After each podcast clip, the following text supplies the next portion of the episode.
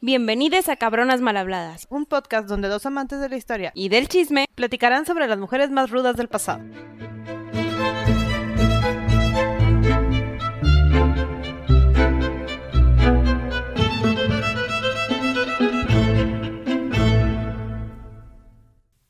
Hola Sandy. Gaby, hoy vamos a grabar y voy a empezar con una descripción sobre esta cabrona. malhablada. Tienes una descripción. Correcto. Ay. Es como las que escribimos así en los comentarios. No, ella es la que se inspira, no soy yo, lo siento. Muy bien. Vamos a hablar sobre la maldición de la nación. Bella, vivaz, voraz, insensata pero imperial. La dama, la amante, la más que nada y nada menos que Bárbara Villers. Chan, chan, chan. Suena como si fuera una, ahorita que estaba pensando, como si fuera una de esas de asesinas, Bárbara, ¿no? Ándale, ¿No te suena el nombre? sí, tiene Bárbara, nombre de asesina. Bárbara Villers suena como asesina, pero no es asesina, no se preocupen. Todo bien. Algún día tenemos que hacer una temporada de asesinas. Yo creo que sí, próximamente, próximamente. En Pero con unos hay episodios bonus tranqui para que no sea una, una temporada tan intensa. Tan intensa. Bueno. Perfecto. Bárbara, ¿cuándo nació? O bueno, ¿cuándo dicen, creemos, pensamos que nació? Sí, hasta tengo día y mes, pero tengo varios años. Tengo que nació el 27 o 17 o lo que, lo que le quieran decir de noviembre en 1640 o 1641. Sí, yo leí por ahí que la, la- su fe de bautizo dice 640. Tomémoslo como 40 porque está más fácil redondearlo cuando vayamos corriendo en la historia. este, nació en Parish of St. Margaret, que es Londres. Entonces quedémonos con que nació en Londres en ese Sí. momento. Sus papás, Gaby. William Billers y Mary Bainey, gente rica de la época. Los. Billers eran una familia bien acomodada, como que con, con lana, conexiones políticas, pero esta era la rama no tan rica ni Sí. favorecida. De hecho, era el segundo vizconde de Grandison, ni siquiera el primero. Entonces, no. Entonces, bueno, desde ahí ya notamos lo que sí era es que el papá luchaba mucho con el rey, es decir, estaba dentro del séquito del ejército del rey Carlos I en esas épocas. Sí, ahora sí.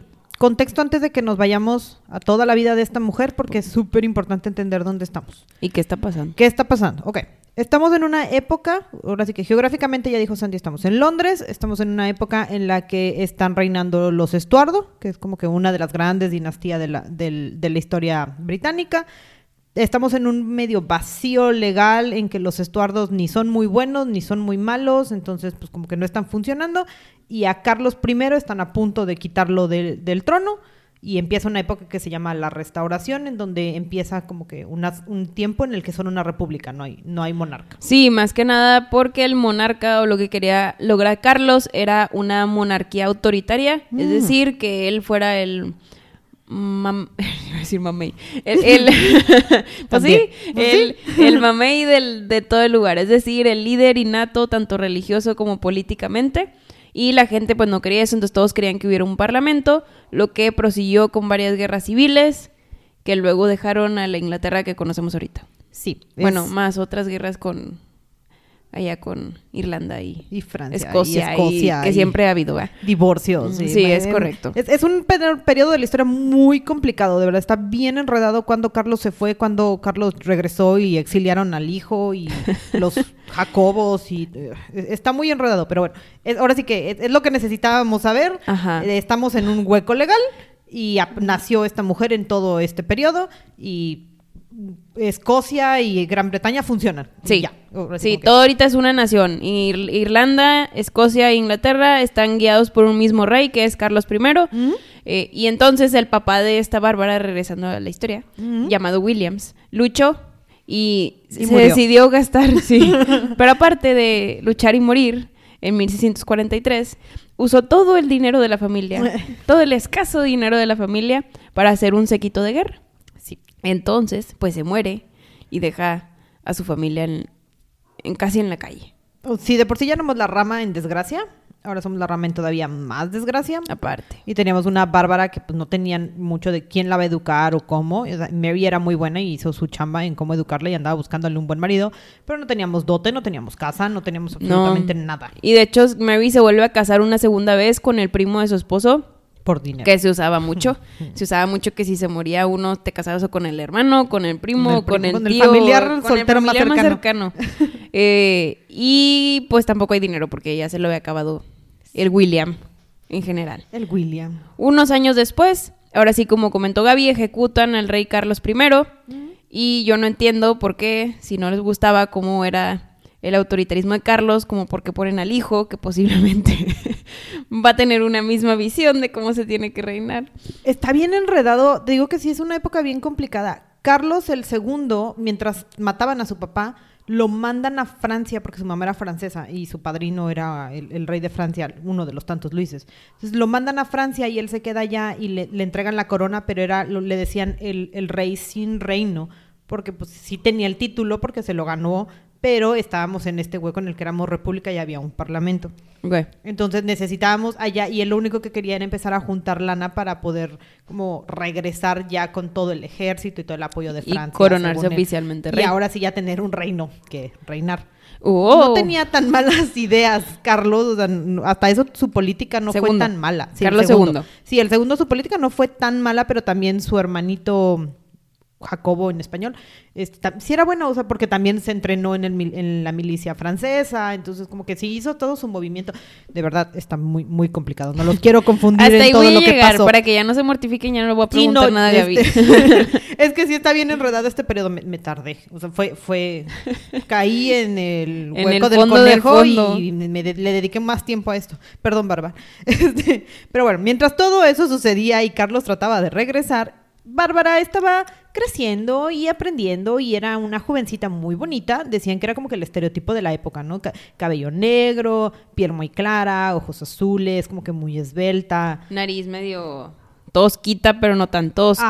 Ajá, como que los ojos dicen que era un look, eh, ya después lo ven en el cuadro, que era como que parecía que estaba dormida. ¿Sí? Entonces, como que era el look de la época. Entonces y, ella era. y le daban como que mucho romanticismo en torno a esos ojos de... eh, sí. Es que no ven el cielo, pero ven la luna y así empiezan a hacer muchos... Ajá, como que estaba muy, muy interesante. Y además de que el- como que la apariencia le ayudaba, era súper coqueta y súper atrevida. Se le daba. Se le daba el asunto, súper extrovertida la muchacha y empezó a convivir con la gente de su edad, ¿no? Es como que no tenemos mucho de su infancia y cómo creció, cómo le educaron como a- en otras, pero de repente ya tenía 15 y ella ya empezó así como de que, ¿dónde están los hombres? Y no creo, no creo que no haya tenido una buena educación en, de la época, es decir, aprender a ser una buena dama, saber de historia, hablar bien, hablar claro. con todo la corte y todo, porque se consiguió luego, luego muchos romances, pero su único tema fue que nunca tuvo el dinero suficiente para dar una buena dote. Entonces tuvo ro- un romance con Philip Stanhope.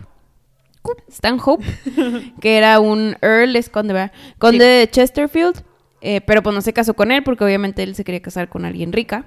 Sí, no, no, no había lana, no había cómo convencerlo. Y se fue con el segundo mejor postor, que en 1659 ahora sí se casa con Roger Palmer. Y aquí es donde comenzamos a saber de Bárbara Villers como Bárbara Palmer, que lo pueden encontrar ustedes también. A veces es más fácil encontrar de ella como Bárbara Palmer. Sí, de hecho hay más información si la buscan como Bárbara Pal- Palmer.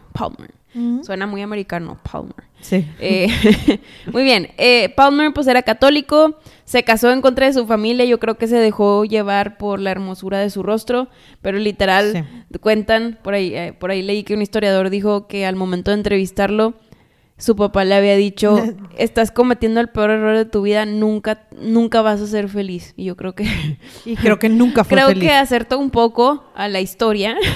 Sí.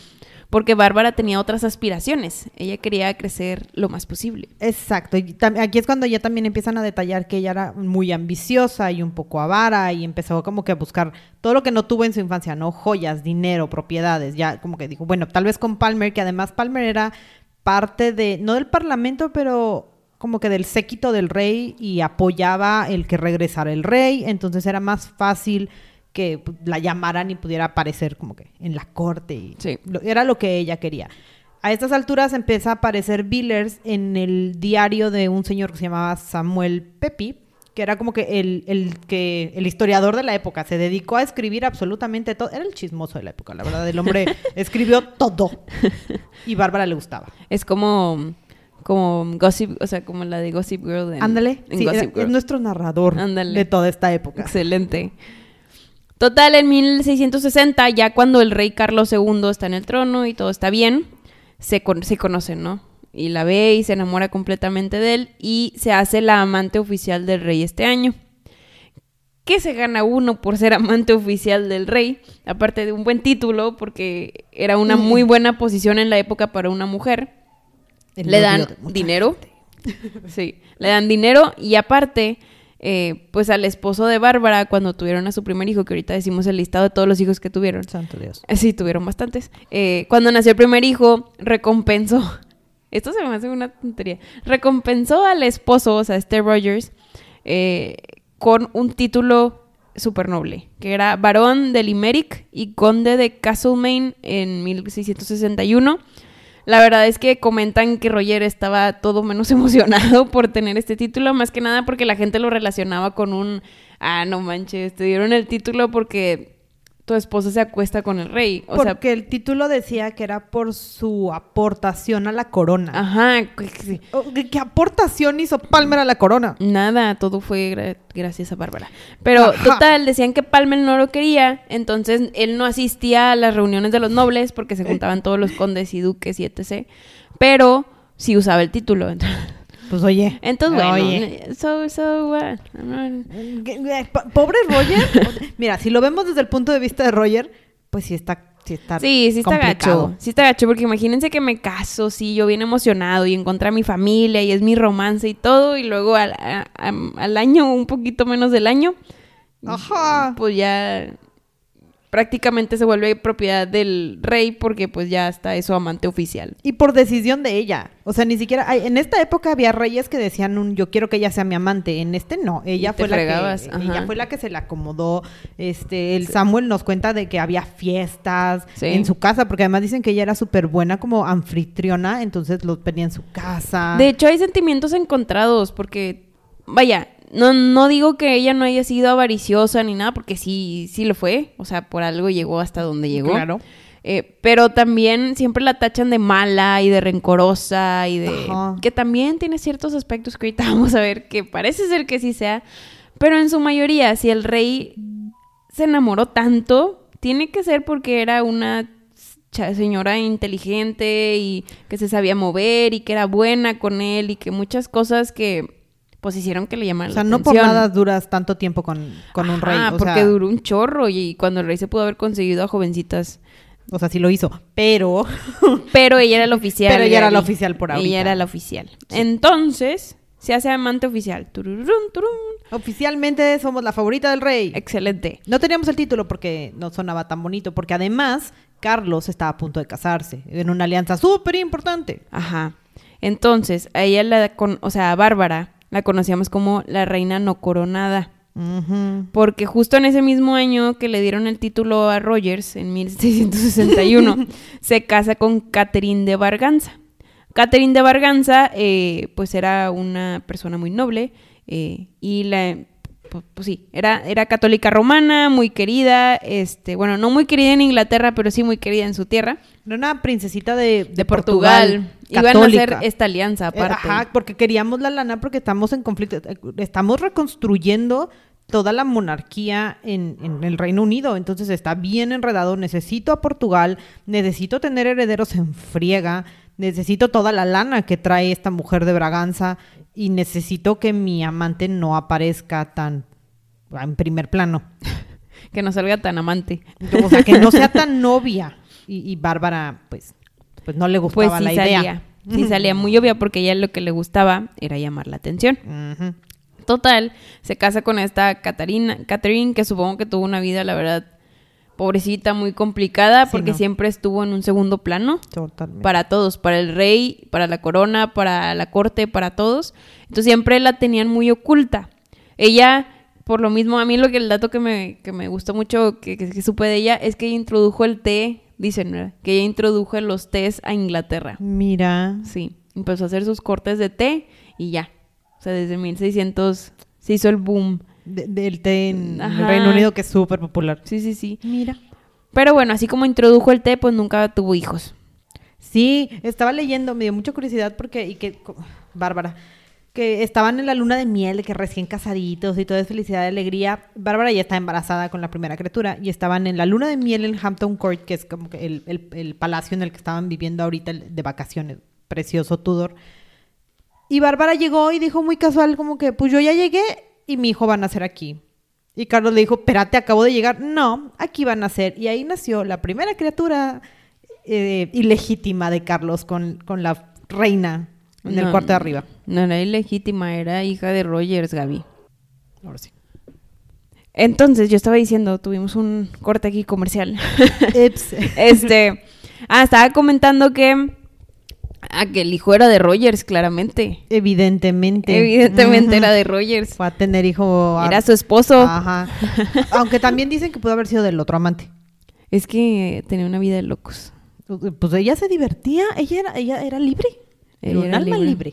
Qué bueno, qué bueno que fue en alma libre en su época. Ella fue Sí, feliz. Ella fue feliz. Bueno, creo que sí le sufrió ahorita más al rato, Al pero, final, pero- pero ah, era feliz. Ahorita éramos felices, teníamos joyas, teníamos un, un lugar en el palacio. Carlos dijo, es mío, es mío, perfecto. Ok, ya es mío. Entonces, con Carlos, después de ese acto que tuvo enfrente de la reina, tuvo varios hijos más. Se los voy a decir en orden. Y aparte les voy a decir los títulos que tuvieron cada hijo porque Chan, chan, chan. esta mujer logró darles el éxito o creó toda la dinastía noble- de la nobleza de Inglaterra. Sí, sí. Anne Palmer fue la primera, adquiere el apellido de su padre en 1661. Los años son importantes. Ella fue condesa de Sussex. Entonces ella fue la primera. Por matrimonio. Ajá. El segundo, por matrimonio. Charles Palmer, 1662. O sea, todavía ni nueve meses. Eh, este, Earl y duque de Southampton y duque de Cleveland. O sea, también, bien fregón. Tres, Henry Fitzroy. Aquí ya les empezó a poner Fitzroy el rey. Fitzroy significa hijo del rey. Sí. Entonces es como que los está aceptando como sus hijos. Este fue en el 63, un año después, y fue duque de Southampton. Después Charlotte en el 64, que fue conde de este, Easton y duque de Grafton. Y luego George en el 65, que también fue conde de bla, y duque de otra cosa. Y por último Barbara en el 72. Entonces tuvo un, dos, tres, cuatro, cinco hijos corridos, Uno tras otro. Uno, uno, tras, tras, otro, sin, sin miedo al éxito. Ella, ella dijo, soy fértil y yo puedo amarrar al es rey. mi momento. La reina no, pero yo sí. Exacto. Es, punto importante. Mientras ella tenía cinco años, Catalina le sufrió y le batalló por todo este tiempo para conseguir un hijo. Aparte, yo creo que no tenía muchos encuentros en la cama con el rey y eso pues le dificultaba. Obviamente, pero para la época era culpa de Catalina. Ah, claro. Todo es culpa. No de la estoy pobre diciendo muchacha. que no la juzgaron. En, en- en esta época. Pero no, trajo el no té a era el rey. Inglaterra, hay que reconocérselo. Gracias al té. Hay que reconocerse. Disfrutamos el té con el que estamos grabando hoy. La última hija, Barbara Fitzroy. De hecho, el mismo rey decía que no era su hija, que era de alguien más, porque era cuando empezaron a tener problemas, que ahorita vamos a hablar de esa parte, nada más para que sepan, porque ahorita la voy a volver a traer. Y se notan los años. O sea, Aparte, se- o sea, son como casi 10 George años de nació en el diferencia. 65 y Bárbara en el 72. Aparte, ya tenía como 45 y anda y teniendo bien hijos. grande y por ahí no viste Y nunca le pasó nada, ese es mi... No, esta, esta mujer nació para tener hijos. Era conejo. O sea, ¿viste la historia de que Bárbara cuando no quiso, cuando Charles le dijo un, eh, no, esta sí no es mía, o sea, no abuses, tenemos meses sin vernos, no, no, o sea, esta no es mía, dijo, un, bueno, la mato, como no la quieres reconocer, la voy a matar. Y Charles le dijo, o sea, tampoco, no abuses, no la mates. Como que y por la eso le puso Fitzroy. Ajá, por eso le puso a Fitzroy nada más por los suyos, pero en Carlos nunca la reconoció. O sea, por sus ovarios dijo, Eso pues, no le, lo leí. le pongo Fitzroy, pero en realidad Carlos nunca, nunca le puso el título. Sas. Sí, porque aquí sí le tengo que reconocer que sí, como que o blofeó muy bien o sí estaba media. Andaba, andaba loquilla. Le intenció tantito. Sí. Es que también el ser la amante del rey, pues es competir con mucha gente. Entonces, imagínate estar compitiendo toda tu vida por mantener como que tu primer lugar. Sí, no. Está, ca- está cañón. Entonces, está siento difícil. que llegas a extremos muy intensos. Pero bueno, seguimos. Eh, volviendo al, al- al- nació el primero. Nació el segundo hijo y cuando nació el segundo hijo, el rey le dio otro regalo. La llamó Lady of Bedchamber, que es como que la jefecita de todas las de todas las damitas de la reina que le ayudan a vestirse y a preparar su, su vestido de noche y de día y etcétera, etcétera. Eh, entonces, bueno, se convirtió en la jefecita. Obviamente, la reina Catherine estaba súper emocionada. Por supuesto, Catalina la recibió con los brazos abiertos. No, no es cierto. Catalina le dijo, no, ni madres, la sacas de mi casa, no hay forma en la que vaya a vivir conmigo. Y Carlos le dijo, no, ni madres, la vas a tener en tu casa. Te vas a un, un convento primero. Y va a tener de- un cuarto más grande que el tuyo, y va a tener más joyas que tú, y le voy a poner más atención que a ti. No, decían que hasta había veces que en la corte o en el teatro usaba la minuciosa cantidad de como 30 mil libras de joyas y de la época, ¿verdad? De joyas y de pieles y de los vestidos bien dramáticos y todo ese show. Pues porque no era sutil.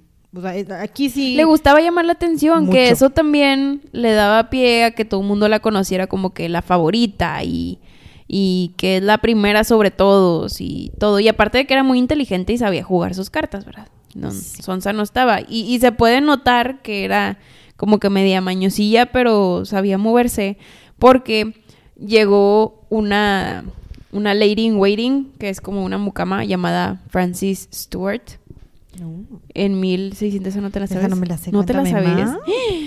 Bueno, hay una muchachita de 15 años que llegó a ser parte de las damitas de la reina Ajá. en 1647. Entonces, lo que sucedió es que esta chava, la verdad, si la, si la googlean, súper bonita, igual, de que súper blanca, el cabello no era negro, pero era pues medio tipo castañito, ojo claro, nariz tosquita Mm. respingada, o sea, igual, Mírala. igual que esta Bárbara, pero más joven, eh, tristemente. Y lo que sucedió es que cuando la vio el rey, el rey fue un, wow, yo me quiero casar con ella y yo quiero con ella y yo quiero con ella. Y total, que hubo un tiempo en este mismo año, en el 47, que, Cata- que Catherine se puso muy mala. Entonces ya casi fallecía por lo mala que se puso. Supongo que de depresión, porque la tenían encerrada sin hacer nada. Sí. Puede ser, solo es una suposición. Y al momento de morirse, él hasta pensaba de, ah, pues me voy a casar con Francis. Entonces, tanto así fue que Bárbara se empezó a sentir desplazada y no sabes qué hizo. ¿Qué le hizo a la niña? Bárbara sabía que Francis estaba viendo, Francis, ¿viste mi acento? Mm. Que Francis este, estaba viendo un amorío. Entonces le dijo al rey, Le no, el chisme". yo la voy a, yo la voy a, como que, la voy a hacer que, de- que descubra lo que realmente es, porque obviamente el rey Carlos la veía como que pura y todo ese show. Entonces fue a su habitación No. sí, Este está bien y bueno. se la encuentra desnuda con su primo de telenovela. La Total, que la pobre Francis se tuvo que casar con el primo, obviamente. eh, y hicieron el eloping y se fueron y ya, se casó y hasta ahí, hasta ahí quedó la, Ay, la vida se de Francis. sin la niña. Sí. Y eso hizo que Bárbara pues tomara todavía más auge porque fue un, ah, me salvaste o así como... Ajá. un- Sí, ¿no? Y todos los hombres de la corte como que gracias porque qué hubiera Ajá, pasado y se hubiera visto súper mal el rey y Porque gracias, aparte fue con su primo, va. O sea, Sí, con el primo sí. del rey. No, no, imposible. No, no, no, pues, pues sí. Muy bien, Bárbara, muy bien, jugamos bien, jugamos bien. Jugamos nuestras cartas. Sí, sí. En el 63, algo no muy importante en ese año, pero que sí tomó gran relevancia después, fue que no sabemos, y yo no encontré por qué, no sé, no sé si tú encontraste algo, se cambia de la, de la religión anglicana a la católica romana. Porque el, el ar- el conflicto con Francia es que es parte de, de todo el conflicto aquí con Escocia y, y los hijos y demás. Palmer le había pedido que todos sus hijos estuvieran bautizados por la Iglesia Católica.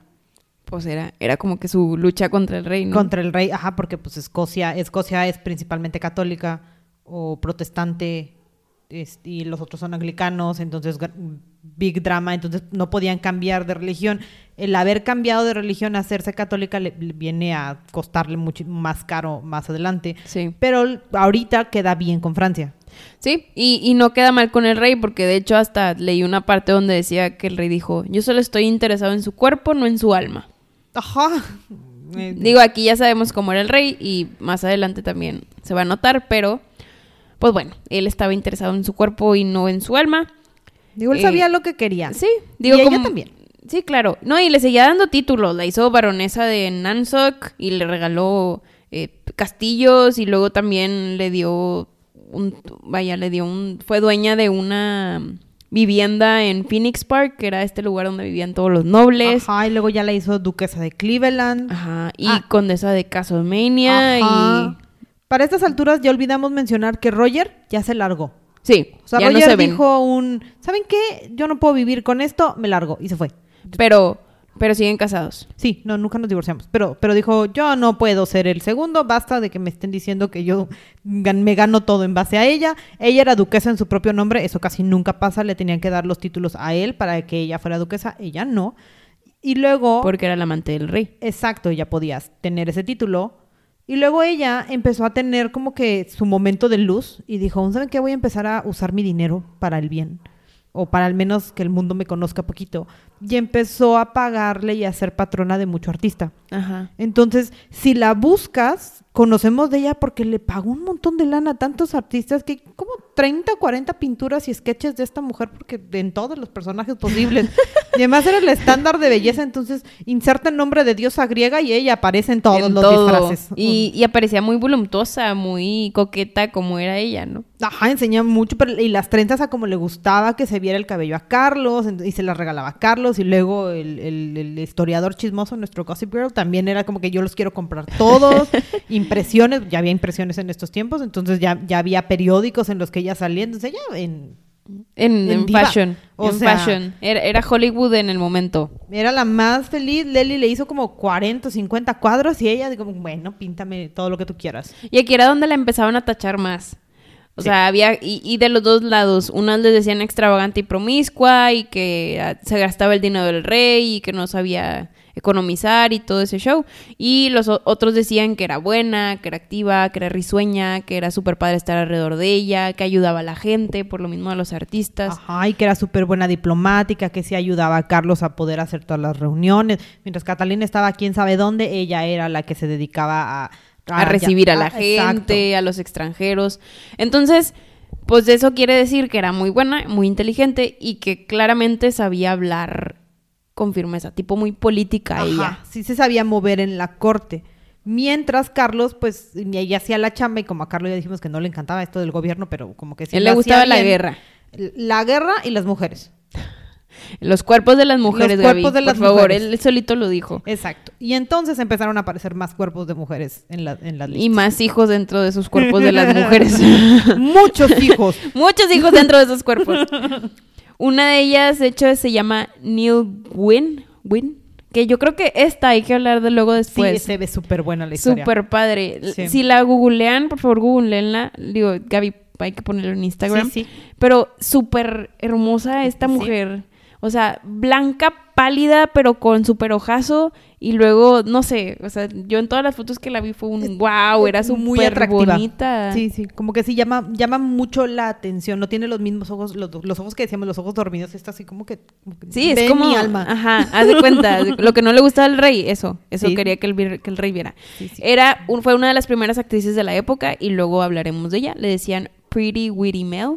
Entonces, Está interesante. está historia. interesante. Con ella tuvo dos hijos, ¿sí? En 1650.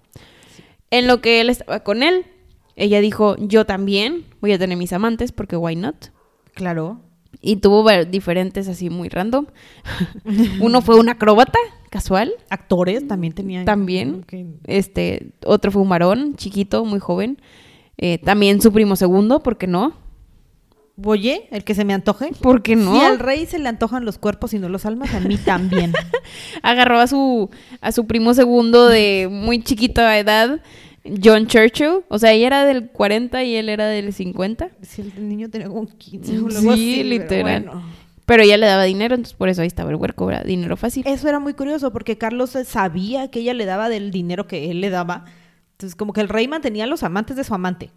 Pero es que también es, siento que tenían esta relación que él ya la veía como parte de su tipo, ay, ¿cómo se le llama a los que le hacen, dan consejos? O sea, sus consejeros reales, porque pues le ayudaba a hacer muchos Sí. temas políticos, entonces ya era una necesidad y chance ya era más una amistad, más que romance, y pues ahí la mantenía y todo.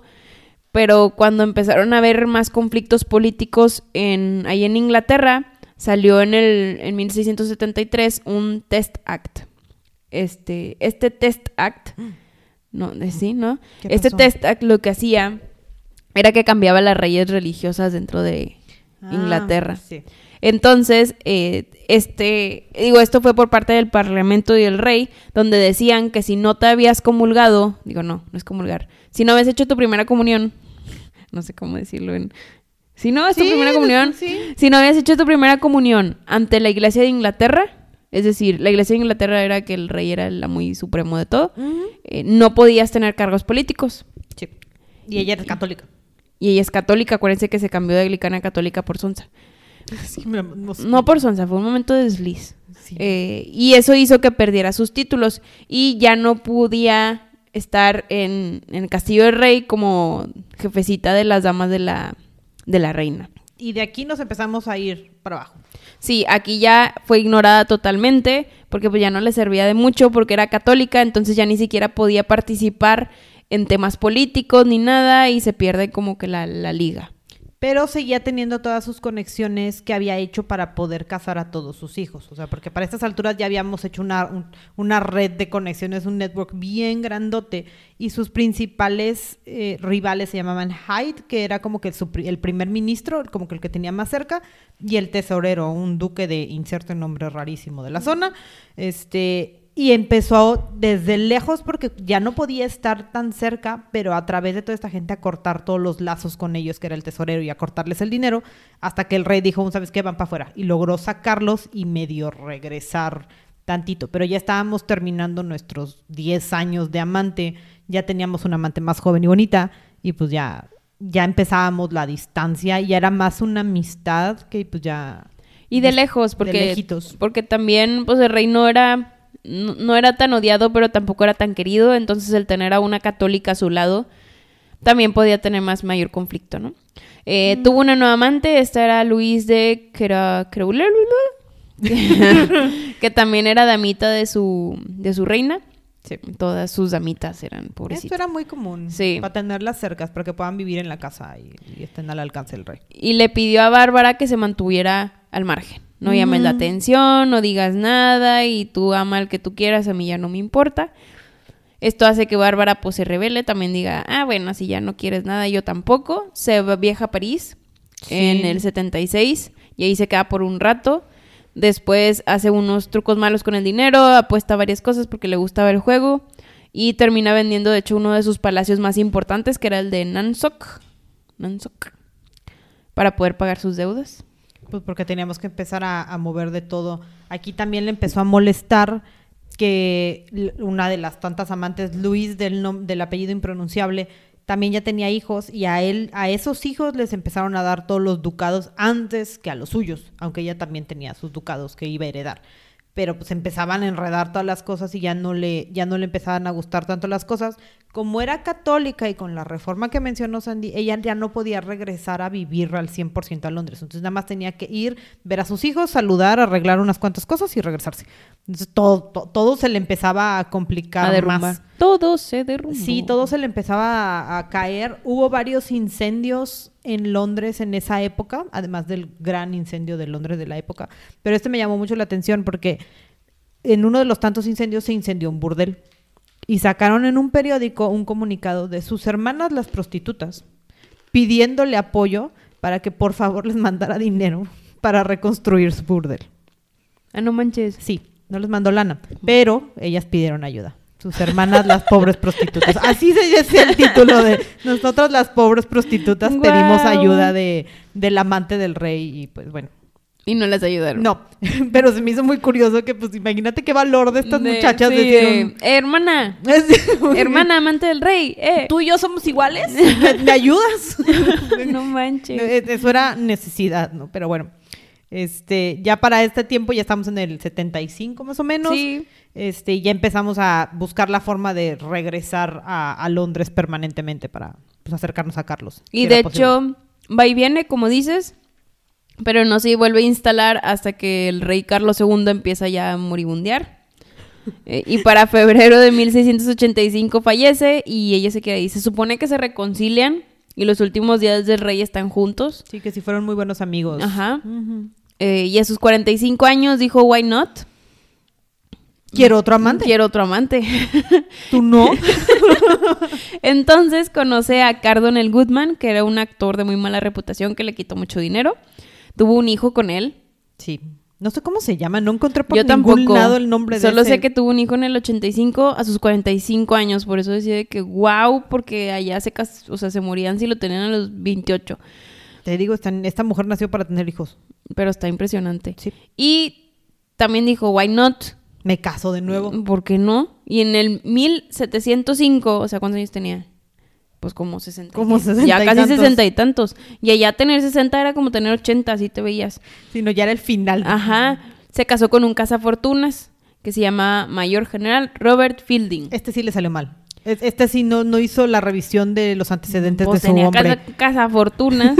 Sí, es- es- es- aquí sí fallamos. Íbamos muy bien. De amante del rey y tenerlo absolutamente todo a casarte con un bígamo. Es que, se- o sea, ponlo así, ya estamos grandes, no me pelan los hijos porque pues ya tienen sus cosas, no tengo nadie a mi lado y es el primero que me peló, joven, bueno, guapo, todo. O sea, sí, Sas. pero pero era bígamo. No, se enteró que a las dos semanas de haberse casado con él, este güey se había casado con otra chava, se llamaba Mary Wadsworth, y, y casual, se casó, entonces lo demandó, Sí. Y a este sí no lo, a este- aquí sí se han podido divorciar bien. sí, se lo pudo fregar. Sí, sin tacharla de divorcio porque pues el cabrón fue él. O sea, ¿qué le pasa? Oye, sea, Sí se pasó de lanza. o sea, no pasaron ni dos semanas, güey. O sea, Aparte, aparte con la amante del rey Sí, súper famosa. eh. ajá. Era la mujer casi más famosa de, de Inglaterra en la época. todo el mundo sabía. Pero bueno. Ya después, pues tuvo una gran decaída, se empezó a sentir mal, ya la edad ya pegaba y nada más unos pocos añitos después, en 1709, fallece a sus 68 años ya por causas de la edad.